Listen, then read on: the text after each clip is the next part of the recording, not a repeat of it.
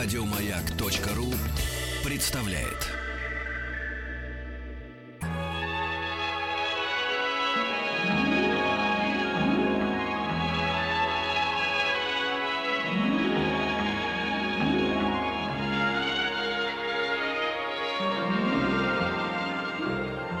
Уральские самоцветы. Вечер добрый, здравствуйте. Вахтанг Махарадзе, Павел Картаев. И наш сегодняшний гость это а, Вячеслав а, Кондратьев, историк авиации. Добрый вечер. Добрый вечер.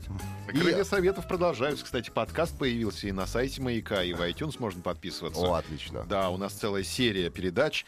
Э, Мы идем в хронологии, и сегодня добираемся до темы асы Первой мировой войны. Ну, про русских асов, естественно. Да, но говорим. мы немножко вот в, в прошлой передаче чуть-чуть прямо зацепили а, Мгм. эту тему, вот, а сейчас хотелось бы ее развить, наверное. Да, да, да. Поскольку все-таки асов э, э, Великой Отечественной мы знаем гораздо лучше. Да, безусловно. Как минимум. Мгм. А м, точнее, асов Первой мировой мы почти не знаем вообще. Да практически. Кроме барона, который не наш. Мы, в общем-то, к сожалению, стыду Хоть и своему. красный, но не наш. Хоть красный, да, но да. не наш был барон. Откуда да. пошло слово ас? А, это слово вообще означает карточного туза. Всего лишь. Да, всего лишь. Ну, хотя, с другой стороны, карточные игры были настолько популярны, что это было знакомо всем. То есть это самая старшая карта в колоде и, соответственно, самый лучший летчик э, своей авиационной части или даже во всей стране. Этот термин появился во Франции в 1915 году. Э, Считается, что его ввел один из французских авиационных деятелей того периода, такой барон де Розе. Но этот вопрос спорный. Некоторые считают, что и другие тоже его употребляли. Принцип этого термина в том, что асом называют летчиков, сбивших э, в воздушном бою не менее пяти вражеских самолетов. А то есть все-таки даже, даже точная цифра указывается. Да, что- именно пять самолетов, вот это как бы пропуск клуб асов называлось. Правда, немцы э, ввели немножко другую, более строгую систему учета. Вот у них асом считался тот, кто сбивал не меньше восьми самолетов. В чем разница? Почему, почему такая разница? Сложно сказать. Возможно, потому что немцы в начале Первой мировой войны, когда вот только начались воздушные бои, когда они первыми начали внедрять истребительную авиацию, у них просто побед было больше, чем у союзников. Ну, у них и авиация была, ну, в смысле самолета, техническое обеспечение было посерьезнее, насколько я Да, помню. безусловно. Фактически первый самолет-истребитель, э, то есть одноместный маневренный скоростной аэроплан, вооруженный пулеметом, способным стрелять сквозь винт, то есть из которого можно было прицеливаться непосредственно, и оснащенный для этого специальным прибором под названием синхронизатор, вот он появился в Германии летом 1915 года. Его изобретателем был немецкий авиаконструктор Энтони Фокер. Собственно говоря, вот с появления этих Фокеров э, немцы их э, по своей классификации называли Фокер Айндекер, то есть моноплан. И, в общем пошла история истребительной авиации. А, у- Хотя- а у нас в то время были в основном бипланы или тоже уже у монопланы? нас в основном были бипланы, да и вообще во всех странах в основном были тогда бипланы. Соответственно, доппельдекер, наверное, да? Да, потом у них появились еще и драйдекеры, но это уже как бы? Это отдельно. этажерки уже. Да, да. книжные полки. Вот, Хорошо. да, то есть надо сказать, что немцы в этом отношении опередили всех. Хотя первые самолеты, предназначенные для именно вот воздушного боя, они появились во Франции, но это были единичные экземпляры, они как бы первые ласточки погоды не делали. А вот э, немцы уже начали строить такие машины серийно и активно их использовать на фронте. Когда у нас появились первые асы? В России, в А Российской вот- империи? Вот тут интересный вопрос, кстати. Я думаю, что с этого можно начать. Э, Наверное, очень мало кто знает, что совсем недавно у нас прошел в стране довольно любопытный авиационный юбилей. Ну, причем даже люди, интересующиеся авиацией, не все об этом знают. А, Ровно 100 лет э, с момента зарождения российской авиации истребительной было 25 марта этого года, то есть несколько дней назад. Вот э, 25 марта по новому стилю, соответственно, 12 по старому 1916 года, ровно 100 лет назад, э, главный штаб действующей армии издал приказ о формировании в составе российских военно-воздушных сил первых истребительных авиаотрядов. До этого все авиаотряды считались э, разведывательными, ну, были и бомбардировочные, но вот именно истребительных не было, и не было машин, предназначенных непосредственно для воздушного боя то есть для уничтожения вражеских самолетов в воздухе. И вот этот приказ, соответствии с которым э, к июню 16 года были сформированы первые истребительные авиаотряды, он как бы создал предпосылки для появления российских асов. Мгм. Истребители. А истреблять, наверное, они собирались дирижабли? Нет, э, прежде всего они собирались истреблять э, вражеские аэропланы, потому что дирижаблей на фронте было очень мало, там их буквально штучные экземпляры. В основном беспокойство нашим войскам э, доставляли именно самолеты немецкие и австро-венгерские, которые Те летали на самые Фокеры. и Фокеры, Альбатросы, Бранденбурги, там много типов было. Вот они э, беспрепятственно летали над нашими позициями, доставляли разведданные, сбрасывали бомбы. Ну, естественно, командованию это не нравилось. И вот э, в результате в начале 16 года весной начала формироваться истребительная авиация России, которая себя проявила в дальнейшем вплоть до выхода России из Первой мировой войны. До революции вот эти вот полтора года оставшиеся, это, и было эпоха, так сказать, зарождения, становления и короткого расцвета российской истребительной авиации, именно дореволюционной. Как же зовут героев? Давайте с ними познакомимся, наконец. Э, ну, можно начать э, с первого и самого выдающегося российского аса. Был ротмистр Александр Казаков, который первые свои воздушные победы одержал еще до того, как э, были сформированы истребительные авиаотряды. Вот, кстати, еще один интересный момент, о котором мало кто знает. Все знают о героическом таране Нестерова в 1914 году, в котором он погиб. То есть в общем, не удалось полностью осуществить свой замысел, уничтожить вражеский самолет, но при этом самому остаться в живых и спасти свою машину. А вот первым э, человеком, совершившим воздушный таран успешный и сумевшим после этого посадить свой самолет, как раз был Александр Казаков. Было в начале 1915 года, примерно через полгода после тарана Нестерова. Вот он, э, так же как Нестеров, э, ударил тележкой шасси своего самолета по вражескому разведчику по его верхнему крылу. В результате у этого самолета крылья сложились, он упал, но а у самолета Казакова, хотя и было повреждено шасси, тем не менее он успешно совершил посадку. Он знал о опыте Нестерова печальном? И- Да, он знал об этом опыте, и тем не менее вот он рискнул, и его риск оказался оправданным и удачным. А что он сделал не так? Он... э, В смысле Нестеров. Нет, э, вот э, Каз- Казаков не так, как Нестеров. Что по- позволило ему выжить после тарана? Он поднял самолет, что ли, или что? Нет, или не так сильно ну ударил? тут вопрос такой довольно спорный, потому что очевидцев э, не было, там никаких, естественно, там видео, видеозаписей и прочего не было. Но предположительно, вот как э, многие историки считают, и я тоже разделяю их мнение, причиной гибели Нестерова была его, ну, в общем, небольшая ошибка. Он не рассчитал скорость и ударил вражеский самолет со слишком большой скоростью с разгона. И в результате его машина тоже получила фатальное повреждение, упала и разбилась. А парашютов тогда не было, да? Нет, парашютов в Первую мировую войну в российской авиации не было вообще. Мгм. Ни у кого. Они были только у экипажей аэростатов наблюдения. А известно, как прошла посадка Казакова после тарана? Ведь у него повреждена тележка шасси, он э, скопотировал, Нет, шасси подломилось, э, он фактически сел на брюхо. Мгм. Повезло, и тут повезло. Ну, в общем, да. Ну, здорово. А аэродром, это пашня, наверное, была, да, какая-то? Ну, это тут можно сказать, что ему еще и в третий раз повезло. Это было изрытое воронками, окопами поле боя. Ничего себе, да, счастливчик. Сколько побед на счету Александра Казакова?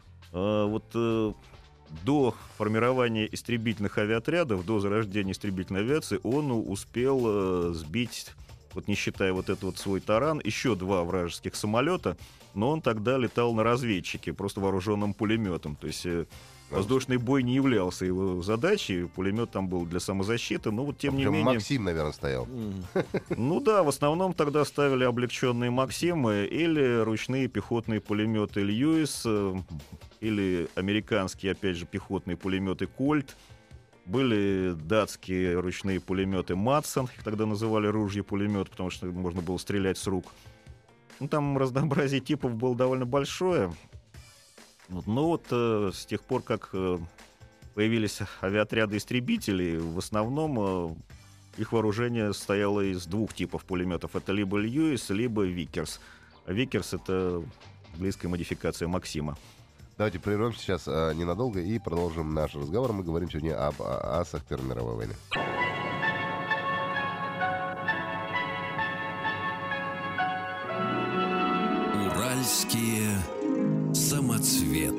Добрый вечер, Вахтанг Махарадзе, Павел Картаев и э, Вячеслав Кондратьев, историк ребят. Сегодня мы говорим об асах Первой мировой войны и продолжим, наверное, разговор о... Про Александра Казакова. Вот, совершенно Да, замечательный человек. Он совершил э, первый удачный таран после Нестерова, как мы уже выяснили. Посадил самолет с тележкой шасси поврежденной, причем э, посадил, мы в третий раз э, порадовались за Александра. А, по- объясните, пожалуйста, мне, я изрытой воронками. что я вообще ничего не знаю, почему тележка это называлась? А он и сейчас называется. Тележка шасси, да? Ну, конечно.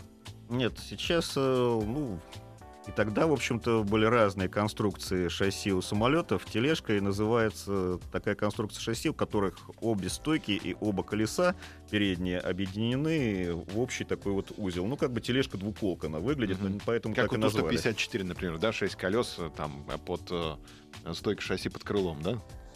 Вот тележка, пожалуйста. А, Ага. понял, спасибо.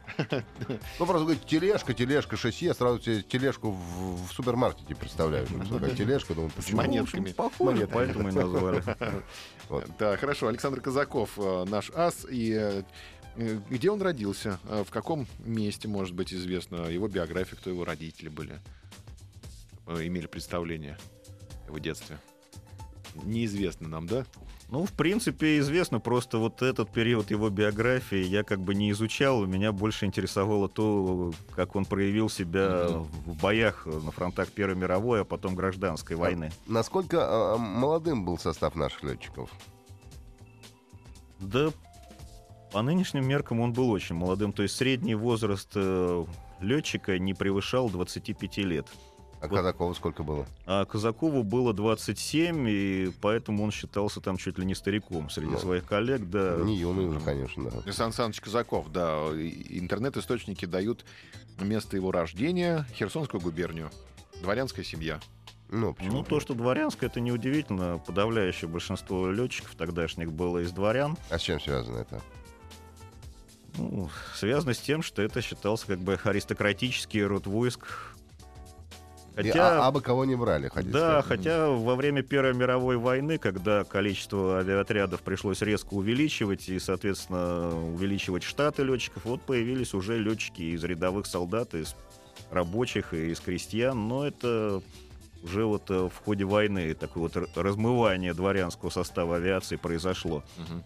А учились они у нас или в основном за границей летному делу?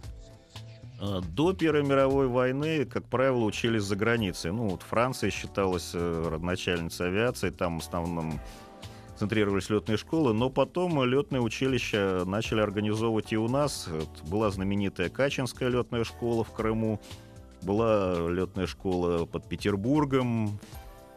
То есть в Первую мировую войну большинство наших летчиков уже были обучены в российских летных школах. Хотя многие из них э, проходили стажировку во Франции, уже в боевых частях. Но это связано с тем, что во Франции истребительная авиация появилась несколько раньше, чем в России. Соответственно, нашим летчикам было чему поучиться у французов. Вот, э, в частности, еще есть один очень известный наш летчик АС Евграф Крутень, который первые свои победы воздушные одержал как раз во время стажировки во Франции. Там он сбил два французских аэроплана, а потом, вернувшись э, в Россию, он возглавил вторую боевую авиагруппу.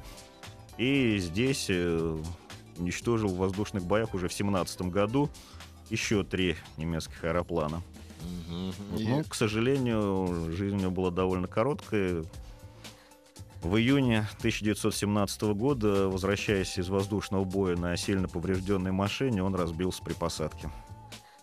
Э, Евграфа Крутиня мы вспоминали в предыдущих да, выпусках. Их можно найти на сайте э, радиостанции «Маяк» и э, в iTunes, подписавшись на наш э, подкаст «Крылья Советов». А каких еще известны истории асах э, Да, и сколько мировой войны? групп было? где? Вот Да. Крутень, он, значит, Уже второй вторая, да, группой, группа, да? всего? Значит, Да. их было много?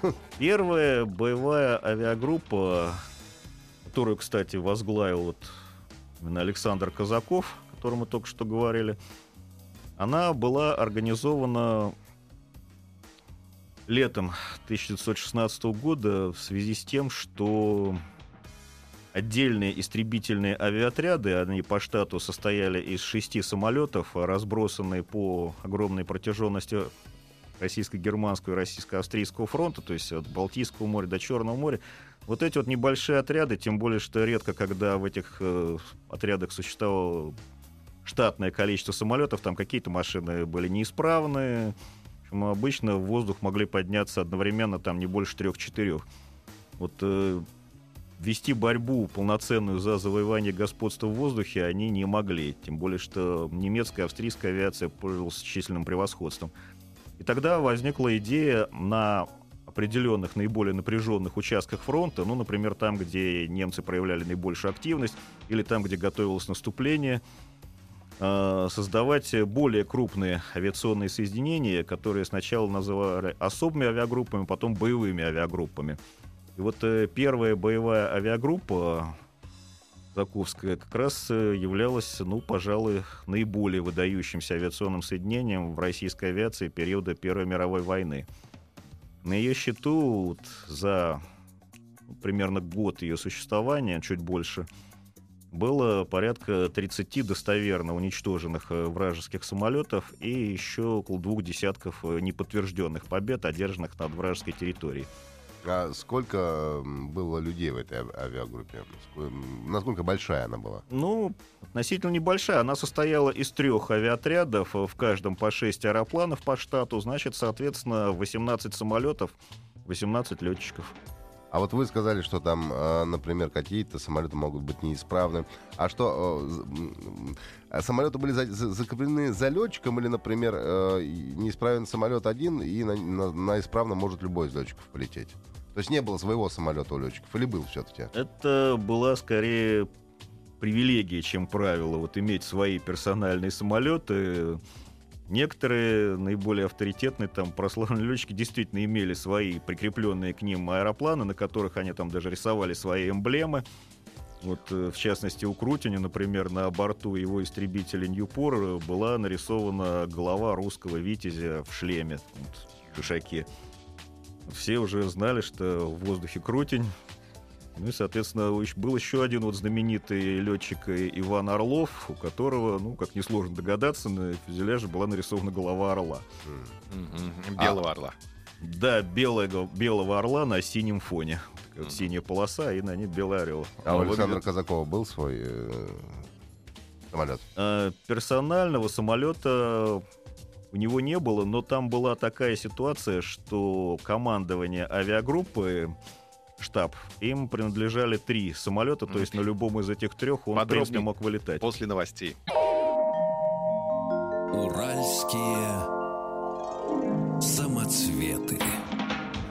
Добрый вечер, Вахтанг Махарадзе, Павел Картаев. Это «Крылья Советов». А сегодня мы продолжаем а, разговор о Первой мировой войне. И у нас ас Первой мировой, а, так сказать, их сегодня обсуждаем. С нами э, Вячеслав Кондратьев, историк авиации. Александр Казаков, мы о нем сегодня много говорим, но, наверное, давайте уже перейдем к другим асам. Скажем о том, э, чем закончилась история с Александром. А закончилась она довольно-таки печально, да? Да, закончилась она трагично. И произошло это уже после того, как Россия вышла из Первой мировой войны и по завету Владимира Ильича Ленина мировая война превратилась в войну гражданскую. И вот на фронтах гражданской войны пути русских летчиков разделились. Многие перешли на сторону красных, многие встали под знамена белых армий. Но вот что показательно, ни одного из русских асов Первой мировой войны на стороне красных не воевало. Они все либо как-то самоустранились от этого конфликта, уехали в эмиграцию, либо вступили в Белую армию. И вот как раз, опять же, наиболее яркой, выдающейся фигурой в этом отношении был Александр Казаков, который уже в 1918 году из Москвы пробрался э, в Архангельск, который тогда был оккупирован англичанами.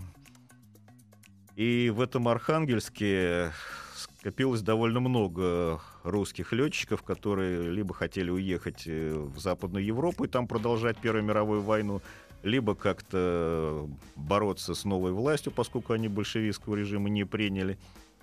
И англичане решили из этих летчиков сформировать э, авиационное соединение для войны против Красной Армии. Назвали его славяно-британским легионом.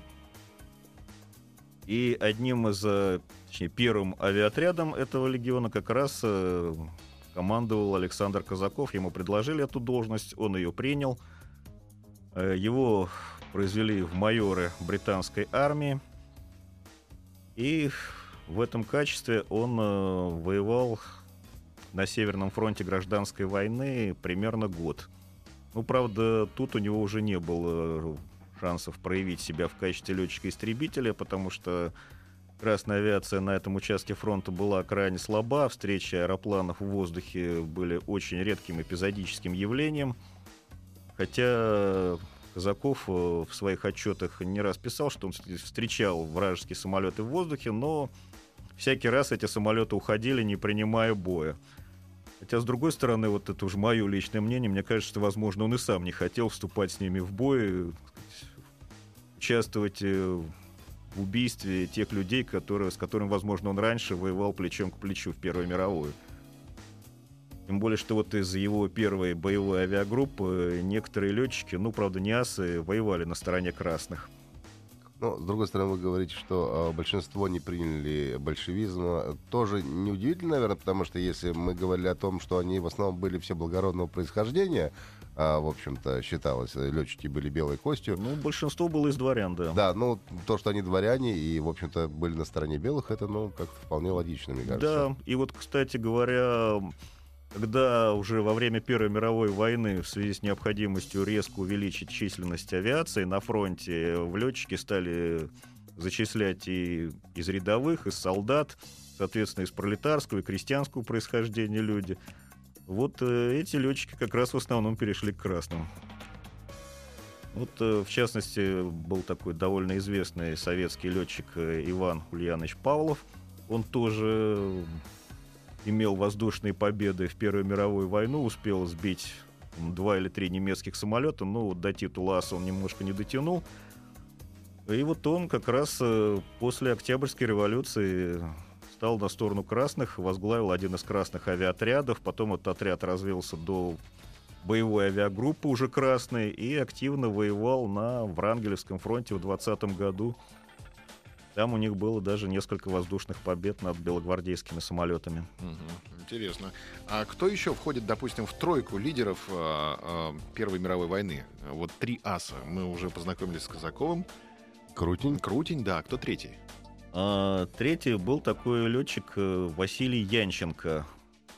Он э, служил в седьмом истребительном авиаотряде. Этот отряд, он считался как бы отдельным, он не входил в состав боевых авиагрупп.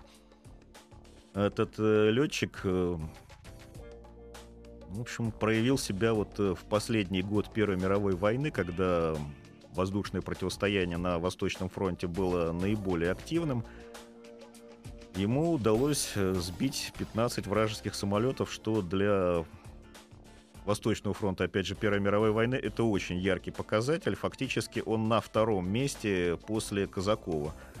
Хотя известен гораздо меньше, чем Крутень. Но известность Крутиня, в общем-то, она обусловлена не столько тем, что у него было особо выдающееся количество воздушных побед, у него их было пять, э, с такими результатами было несколько русских летчиков, было несколько человек, у которых было и больше побед. Но Крутень, он э, проявил себя не только как воздушный боец, э, сколько как еще и теоретик авиации. Он успел после возвращения из Франции, обобщая вот этот вот свой французский опыт, написать и буквально за несколько месяцев издать несколько авиационных брошюр, которые стали фактически первыми авиационными учебниками для российских летчиков. В нем он описывал э, приемы воздушного боя, тактику истребительной авиации, причем не только французские наработки, но и собственные. Вот и в результате его имя, поскольку эти брошюры были широко распространены по фронту, они были у всех на слуху.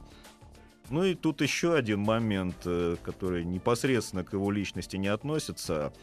Во времена советской власти у нас очень активно пропагандировали Евграфа Крутини и практически не упоминали о Казакове именно по той причине, что Казаков служил у белых, а Крутень погиб до революции и, соответственно, вот, сказать, негативно с точки зрения советского руководства он себя проявить не успел. Хотя далеко не факт, что если бы он дожил до революции, он бы тоже не служил у белых, скорее всего, служил бы. Но, вообще, но просто не успел. Я слышал, ну, в каких-то источниках даю, что у Крутиня, у Крутиня было там от 15 побед, а что в реальности только 5 было? Э, Вот официально подтвержденных э, российскими документами авиаотряда, авиагруппа, у него 5 побед. То есть, по большому счету, э, по количеству сбитых самолетов он был далеко не на первом месте. Да, он был далеко не на первом месте, но это, по крайней мере, вот те победы, которые четко подтверждаются документами, бесспорны. У него было еще несколько побед, там количество варьируется в разных источниках, ну, которые он заявлял, э, но как бы никто подтвердить не мог, Так вы заявляете, это называется. Ну, да, вот примерно так. А Актуальны ли до сих пор вот эти учебники, которые написаны во время Первой мировой войны э, про успех в воздухе, или все-таки они устарели, и сейчас другая тактика ведения? Ну, сейчас, конечно, они имеют уже чисто историческую ценность. Что, интересно, советовали летчикам в те времена, как вести воздушный бой? Ну, например, советовали, что для открытия огня необходимо подойти как можно ближе к вражескому аэроплану, желательно там буквально на 10-15 метров, чтобы попасть наверняка. Ну, естественно, в современном воздушном бою Ну, да. это неприемлемо. А да. стреляли в по пилоту, да, наверное? М? Стреляли в пилота, А, наверное. Стреляли прежде всего в пилота, в двигатель или в бензобак. Ну, в общем, вот все эти наиболее уязвимые части самолета, они были сосредоточены в передней части. Соответственно, туда и старались попадать. Потому что попадание там в крылья, в хвост, в заднюю часть фюзеляжа, ну, там просто пробивали пули полотняную обшивку, это почти никакого эффекта не производило. А летчик был защищен сзади какой-нибудь бронеспинкой? Нет, никакой брони тогда еще на самолетах не было ни сзади, ни снизу, ничем он был не защищен. Опять же, и парашюта у него не было. То есть фактически риск был колоссальный. И ходили, наверное, в лобовую, предпочитали, да, чтобы попасть в мотор. А, да нет, наоборот, предпочитали, если была такая возможность, нападать сзади. И желательно до того момента, как враг тебя обнаружит. То есть подходить снизу, например. Да, снизу, сзади, вот это считалось наиболее выигрышным уча- приемом воздушного боя. Но для того, чтобы атаковать снизу, сзади, то есть э, с набора высоты, нужно иметь э, самолет, обладающий более высокими летными качествами, чем самолет противника. К сожалению, такая возможность была далеко не всегда. Ну, а что, может быть, атаковали сверху? Бум-зумом? Или это И не- э, сверху атаковали, да. В таком случае можно было успешно атаковать э, даже более скоростную машину, потому что на снижении самолет разгоняется. А научились уже тогда использовать преимущество со стороны солнца заходить, там, из облаков вываливаться? Да, вот как раз все вот эти вот приемы воздушного боя, которые очень широко применялись во время Второй мировой войны, они зародились уже в тот период. То есть о том, что выгодно атаковать со стороны Солнца, об этом уже знали. Об этом, кстати, и Крутень писал в одной из своих брошюр. То есть какие-то положения, они сохранили свою актуальность. Да, безусловно. Что касается погоды, наверняка, Павлик, потому что это все не поменялось, в Да. общем-то, наверное. Ну, погода плюс-минус, потому что приборов же не было тогда. Ну да. То есть Главное не увлечься в Да. облаках. Но, но от, от солнца до сих пор за можно. высотой. Но это Да, правда, вот, кстати, в облаках тогда предпочитали не летать, потому что авиагоризонта не было, и без Ну да. видимости Земли Сейчас прервемся. У нас в гостях Вячеслав Кондратьев, историк авиации. Говорим про асов Первой мировой войны.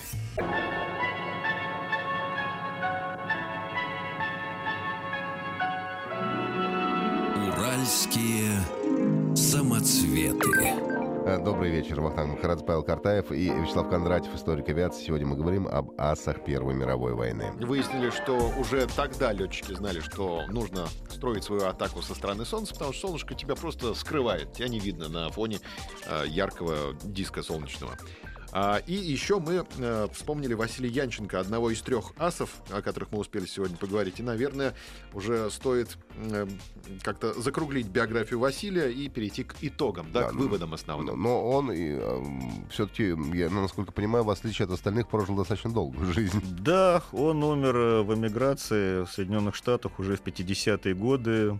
Но его После российской биография, в общем, конечно, не настолько яркая, как периода Первой мировой гражданской войны, хотя тоже были интересные моменты. Он э, работал на известной авиастроительной фирме Сикорского, тоже русский эмигрант. э, Я думаю, что эта фамилия, в общем-то, никому не, не нужно и объяснять, кто это такой и что он сделал.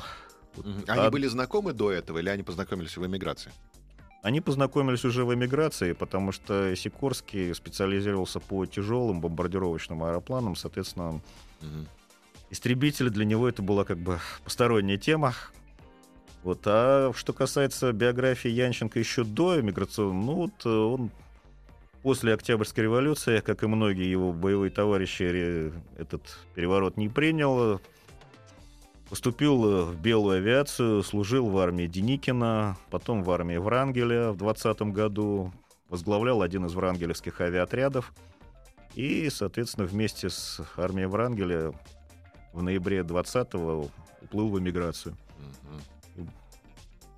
Ну и, собственно, там уже доживал свою жизнь. Да, Ну да. там доживался. Ну, работал Кстати, ему, можно сказать, тоже, да? да? повезло гораздо больше, чем большинству из его коллег и товарищей, которые вот до такого преклонного возраста не дожили.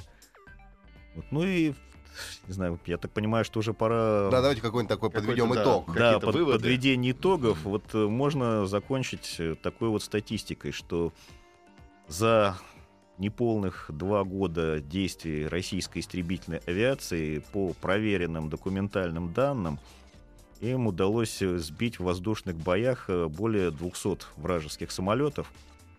Причем из этих 200 э, порядка 120 на счету летчиков АСов. Вот о чем говорят эти две цифры. Всего в авиации служило ну, несколько сотен летчиков-истребителей. Из них асов всего 14. Но эти 14 асов э, сбили больше половины всех уничтоженных российской авиации вражеских самолетов. Вот это говорит о том, насколько большая разница была в мастерстве, ну, не знаю, в летном таланте. А тут именно в э, момент таланта или все-таки подготовки в том числе? Потому что, насколько мы понимаем, вот асы э, Первой мировой, вот эти благородные люди, они в основном учились-то за границей сначала. Ну, дело в том, что среди этих благородных людей тоже далеко не все становились асами. То есть летчиков-то из дворян было гораздо больше, даже на, на порядке, можно сказать, больше, чем количество асов.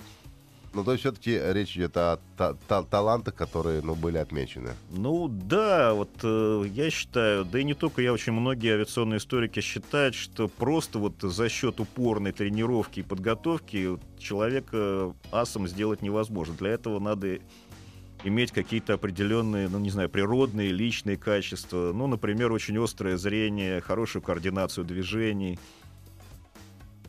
Ну да, мы в, в- на- в прошлый раз как раз э, говорили о том, что нужно было учить очень много разных вещей для того, чтобы стать летчиком. И, в принципе, люди, которые были из крестьян, им было это непросто сделать. Безусловно.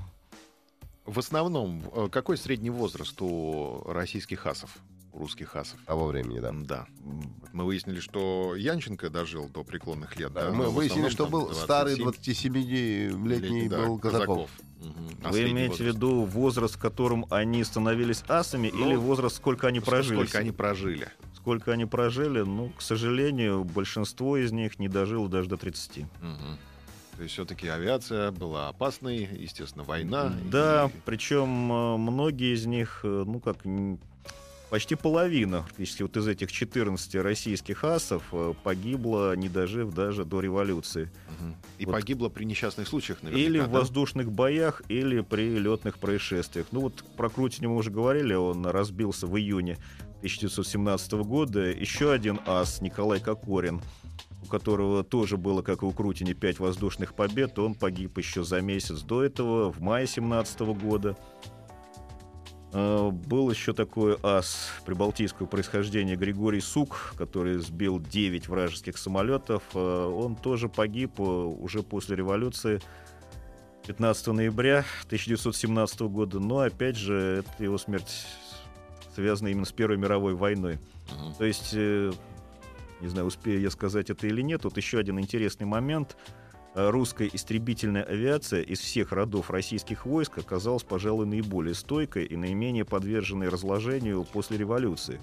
То есть, когда пехота уже там вовсю бросала окопы и массово дезертировал до дома, летчики, как ни странно, продолжали воевать, продолжали совершать боевые вылеты и даже сбивать вражеские самолеты. То есть последние воздушные победы русской авиации в Первой мировой войне это уже конец ноября 17 года, то есть там через месяц после революции, когда на земле уже фактически боевые действия прекратились.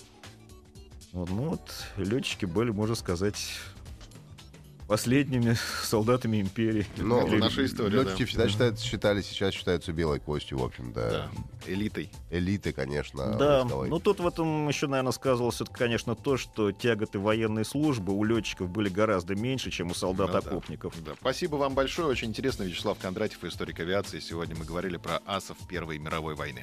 Всего доброго. До свидания. Всего хорошего. Уральские самоцветы. Еще больше подкастов на радиомаяк.ру.